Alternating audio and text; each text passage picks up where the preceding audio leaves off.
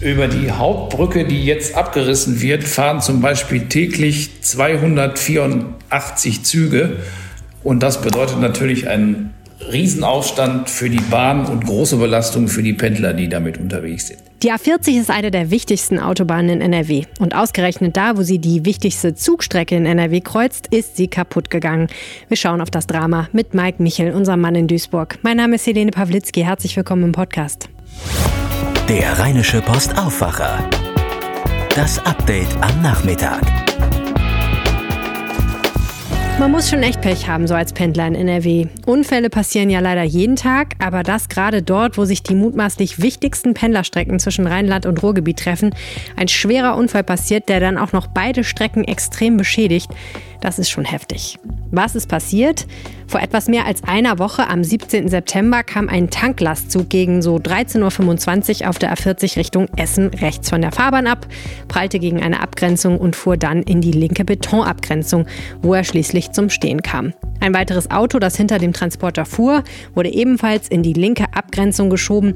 Der Lastzug fing an zu brennen und lief aus. Die Flammen und der Treibstoff beschädigten die Fahrbahn und die Brücke. Der Fahrer des Autos, ein 60-jähriger Mann, kam schwer verletzt ins Krankenhaus, ebenso wie der 41 Jahre alte Lkw-Fahrer. Wie eine Blutuntersuchung gestern bestätigte, war er deutlich alkoholisiert. Seitdem ist die A40 bei Mülheim-Stürum an der Grenze zu Duisburg gesperrt und der Bahnverkehr fährt eine Umleitung. Ärgerlich für Pendler, ärgerlich auch für die Menschen vor Ort. Einer von ihnen ist Mike Michel, verantwortlicher Redakteur in unserer Redaktion Duisburg. Ja, Mike Michel, wir müssen über die A40 reden. Da ist ja im Moment einiges kaputt und die gute Frage ist, was ist da kaputt und wie lange wird es dauern, es zu reparieren? Da hat ein LKW gebrannt, ein Tanklastzug unter einer Brücke auf der A40 und hat dabei die Brücke und den Straßenbelag so heftig beschädigt, dass jetzt eigentlich fast nichts mehr zu retten ist, oder? Das kann man so sagen. Die Brücke, unter der der Laster gebrannt hat, ist völlig kaputt. Äh, es gibt aber insgesamt fünf Brücken, die ganz nah beieinander stehen. Da geht es um wenige hundert Meter.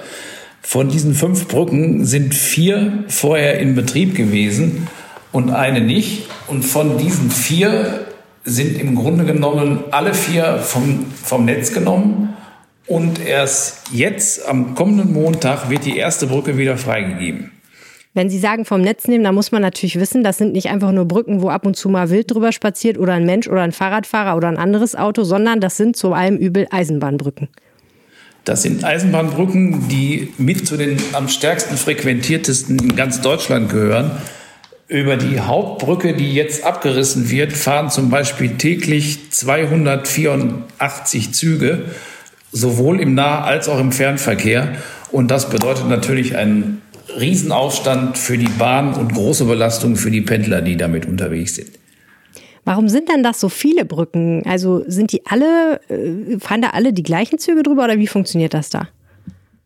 Das hat auch geschichtliche Gründe. Die erste Brücke ist eine alte Zechenbahn, die ist schon lange aus dem Verkehr genommen. Und dann hat die Bahn das so geregelt, dass zum Teil äh, Brücken für S-Bahnen sind, zum Teil für Nahverkehr und zum Teil für Güterverkehr.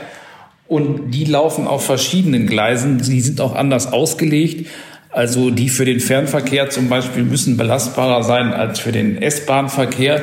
Und deswegen geht das auf verschiedenen. Da nur zwei Gleise auf eine Brücke passen, äh, ist es gar nicht möglich, äh, als das über viele Brücken laufen zu lassen. Das würde anders gar nicht gehen von der Kapazität her.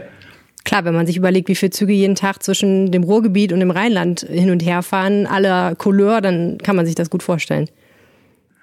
In der Tat, das ist auch so. Und die gute Nachricht ist halt, ab Montag wird eine Brücke freigegeben. Und das bedeutet schon mal eine große Entlastung, weil nämlich viele wichtige äh, Nahverkehrsverbindungen, vor allem, ich denke da an den Regionalexpress 1 oder die EE42, die dann wieder auf ganz normalem Wege fahren und auch mit ganz normaler Taktfrequenz.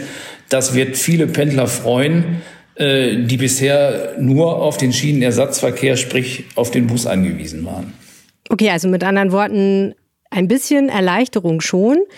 Aber trotzdem muss da ja was abgerissen werden und wird auch gerade abgerissen. Was wird da genau abgerissen? Abgerissen wird die dritte Brücke von den fünf insgesamt, also die in der Mitte. Das wird dauern bis Ende nächster Woche. Dann äh, wird das ganze Zeug abgefahren und wenn die Bahn dann die Strecke wieder freigibt, dann kann Straßen NRW damit anfangen, die A40 wieder zu reparieren. Das ist vom zeitlichen her gesehen eigentlich das kleinste Übel, denn Straßen NRW braucht drei Tage und dann ist die Autobahn auch wieder frei. Was muss da genau gemacht werden an der A40? Das Problem ist, dass unheimlich viel Kraftstoff ausgelaufen ist und der Asphalt an dieser Stelle offenporig ist. Der ist also ganz tief reingedrungen und man kann nicht einfach nur die Deckschicht abmachen und dann neu asphaltieren. Es werden insgesamt zwölf Zentimeter abgetragen und dann in mehreren Schichten wieder drauf, draufgedeckelt, sodass das Ganze drei Tage dauert und dann sind noch nicht die Betonwände, die da ja rechts und links stehen, repariert. Das mit dem Anschluss gemacht, aber da werden die Autofahrer nicht mehr von betroffen sein. Hm, und das Ganze ja auf einer Länge von, ich glaube, in eine Richtung 180 Meter, in eine andere Richtung 70 Meter. Also es ist nicht so trivial. Nein, das ist schon ein Riesenaufwand. Straßen NRW wird ja mit Sicherheit dann drei Tage Tag und Nacht arbeiten. Aber da ist zumindest schon das Ende abzusehen. Anschließend werden die Fahrbahnen nach außen verschwenkt. Aber es gilt an dieser Stelle in eine Richtung Tempo 80 und in andere Tempo 100. Das war bisher auch schon so. Also da für die Autofahrer wird es dann eigentlich so weitergehen, wie es früher auch war. Ja, und dass die Fahrbahnen nach außen gedrückt werden, das hat auch noch einen Grund, ne? Die werden nach außen gedrückt, weil in der Mitte ein Stützpfeiler gebaut wird. Das ist für die Ersatzhilfsbrücken, für die Brücke 3, die jetzt abgerissen wird. Da hat die Bahn quasi Brückenteile auf Vorrat, die installiert werden, weil es nicht möglich ist, äh, in kurzer Zeit eine neue Brücke zu planen und zu bauen. Die Bahn selber spricht von vier bis sechs Jahren Planung und Ausführungszeit und so lang kann natürlich niemand warten. Das stimmt. Aber heißt das denn jetzt auch, dass vier bis sechs Jahre lang nicht alles ganz beim Alten sein wird auf dieser Eisenbahnstrecke? Das gilt im Prinzip so genau, wie sich die Bahn da noch nicht festlegen. Das Problem ist auch, dass die Brücken zwei und vier im Moment noch von Gutachtern in Augenschein genommen werden und noch nicht klar ist, ob vielleicht von denen eventuell auch noch eine abgerissen werden muss. Wenn in einigen Monaten die Behilfsbrücke steht, äh, besteht das Problem, die ist natürlich nicht so belastbar wie eine richtige Brücke. Das heißt, äh, Reduzierung der Geschwindigkeit für die Züge auf etwa 90 Stundenkilometer und die bisherigen, insbesondere die Fernzüge, sind da deutlich schneller drüber gebrettert. Und das wird den ganzen Fahrplan äh, auf absehbare Zeit erstmal durcheinanderwirbeln. Wie genau, weiß die Bahn zurzeit noch nicht. Hm.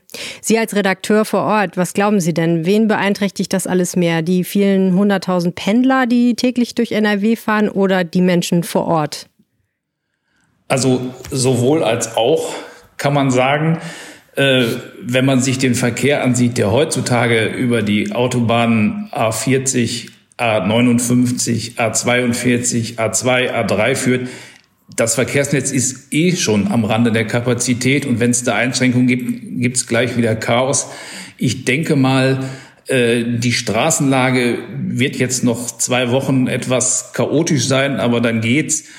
Bei den Zügen muss man tatsächlich Abstriche machen. Die Bahn tut alles, kann man ihr auch im ersten Moment mal abnehmen. Aber äh, wie das weitergeht, ist schwierig vorherzusagen, weil die Verschiebungen äh, im Fahrplan, wie sich das im Einzelnen auswirkt, das bleibt erstmal abzuwarten. Ganz herzlichen Dank, Mike Michel. Ja, nicht zu danken. Und jetzt mehr News aus der Region. Und wir starten mit noch mehr super Nachrichten für alle Fahrgäste des ÖPNV. Am Dienstag wird gestreikt. Die Gewerkschaft Verdi hat zu einem flächendeckenden und ganztägigen Warnstreik im öffentlichen Nahverkehr Nordrhein-Westfalen aufgerufen. Betroffen ist unter anderem die Rheinbahn in Düsseldorf und zwar das gesamte Netz, auch im Kreis Mettmann in Meerbusch sowie die Verbindungen nach Duisburg, Krefeld, Neuss und Ratingen. Auch die Kundencenter sollen am Dienstag geschlossen bleiben. Ebenfalls bestreikt werden die Kölner Verkehrsbetriebe, die DSW 21 in Dortmund und die Bogestra in Bochum. Und zwar in der Regel von 3 Uhr morgens am Dienstag und dann 24 Stunden lang. Nicht von dem Ausstand betroffen sind die Nahverkehrszüge der Deutschen Bahn und der anderen Eisenbahngesellschaften. Anders als sonst wird es vermutlich wegen Corona keine Notfahrpläne geben. Die Busse und Bahnen stehen tatsächlich still. Hamm und Remscheid haben weiterhin die höchsten Corona-Zahlen Deutschlands. Laut RKI wies Hamm am Freitag einen 7-Tage-Wert von 96 Infizierten pro 100.000 Einwohnern auf. Als Hauptursache gilt eine Großhochzeit. Private Feiern müssen nun angemeldet und ab 51 Teilnehmern sogar genehmigt werden. In Remscheid stieg der Wert auf auf 71,2. Hier sind die Ursache Reiserückkehrer. Eine Gesamtschule in der Innenstadt schloss komplett und will vor den Herbstferien auch nicht mehr öffnen. 1200 Schüler und 100 Lehrer sind betroffen. Im Fokus steht nun auch Bielefeld. Dort wurden nach einer größeren Familienfeier 20 Menschen positiv getestet. In Emstetten im Kreis Steinfurt werden alle 300 Mitarbeiter eines fleischverarbeitenden Betriebes getestet, nachdem 26 Corona-Fälle entdeckt wurden. Alle anderen Kommunen in Nordrhein-Westfalen lagen mit ihren Werten am Freitag unterhalb des Schwellenwerts von 35. Gelsenkirchen verzeichnete 33,4. Damit könnte das erste Saisonheimspiel von Fußball-Bundesligist FC Schalke 04 am Samstag vor Fans stattfinden. Das letzte Wort haben aber natürlich die Gesundheitsbehörden der Stadt. Trotz Corona hat es mal wieder einen Klimastreik gegeben. Tausende, vor allem junge Menschen, sind mit Fridays for Future in NRW auf die Straße gegangen. Überwiegend mit Masken und Abstand demonstrierten sie für mehr Klimaschutz. Insgesamt waren an über 70 Orten in NRW Aktionen geplant, unter anderem auch vor dem Landtag in Düsseldorf. In Bonn versammelten sich rund 3000 Teilnehmer. In Essen laut Organisatoren 1000 und in Aachen 4000. Hunderte Teilnehmer gab es laut Organisatoren auch in Hagen, Recklinghausen und Dinslaken sowie vielen weiteren Städten. Es war die erste Demo seit April. Wegen Corona hatten die Proteste in den vergangenen Monaten vor allem im Netz stattgefunden. Am Wochenende wird es weitere Aktionen rund ums Thema Klima- und Umweltschutz geben. Im rheinischen Braunkohlerevier sind von Freitag bis Sonntag weitere Proteste gegen den Tagebau mit mehreren tausend Teilnehmern zu erwarten. Der Einparkversuch eines 94 Jahre alten Autofahrers in Duisburg ist in einer kleinen Katastrophe geendet. Zunächst habe der Mann am Donnerstag den Vorwärts- und den Rückwärtsgang verwechselt, berichtet die Polizei. Dadurch sei ein anderes Auto gegen einen Baum geschoben worden. Anschließend verwechselte der Mann Gas und Bremse, wodurch sein Gefährt gegen einen Wagen auf der anderen Straßenseite knallte.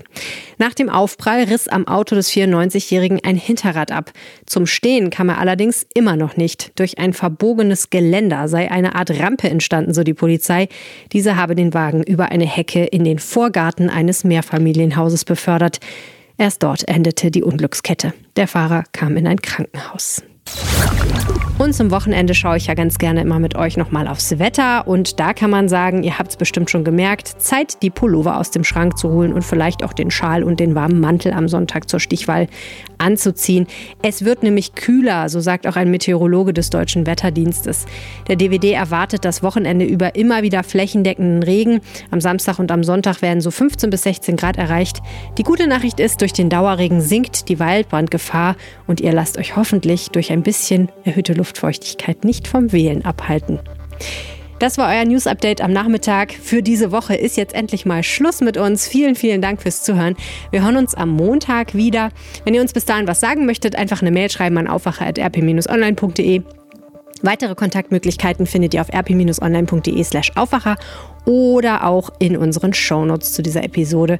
Mehr Nachrichten wie immer auf RP Online das ganze Wochenende. Und jetzt herzlichen Dank fürs Zuhören. Ciao. Mehr bei uns im Netz. Www.rp-online.de